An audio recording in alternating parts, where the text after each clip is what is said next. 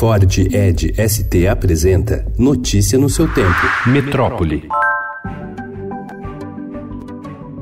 Levantamento da Agência de Transportes do Estado de São Paulo, Artesp, com apoio das concessionárias e do Departamento de Estradas de Rodagem, o DR, apontou 323 pontos críticos para neblina em 46 rodovias do estado. Desses, 301 estão em 32 rodovias concedidas do estado de São Paulo. Outros 22 estão em 14 estradas sob a gestão do DR. A Marechal Rondon, a SP300, que liga a região de Jundiaí ao noroeste paulista, tem a maior extensão coberta pela névoa.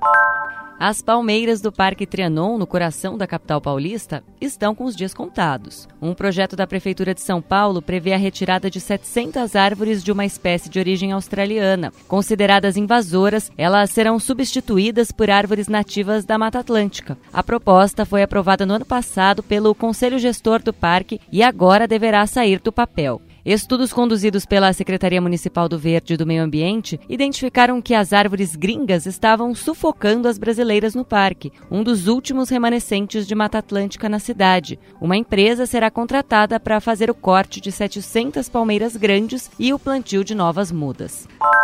A movimentação do talude da mina de Gongo Soco, da empresa Vale, em Barão de Cocais, chegou ontem a 56 centímetros por dia, a mais elevada até agora, conforme relatório divulgado pelo Corpo de Bombeiros. Apesar disso, os bombeiros afirmam que a tendência é de que a estrutura continue escorregando de forma lenta e desagregada para o fundo da cava. Esse é o cenário considerado ideal para as autoridades. O outro seria a queda de uma vez só de uma parte expressiva do talude, o que poderia provocar um abalo com intensidade suficiente para afetar a barragem sul superior da mineradora, levando ao rompimento da barragem. A Vale vem realizando obras na área entre a barragem e Barão de Cocais. Procurada, a empresa não se posicionou sobre o aumento na velocidade da movimentação do talude.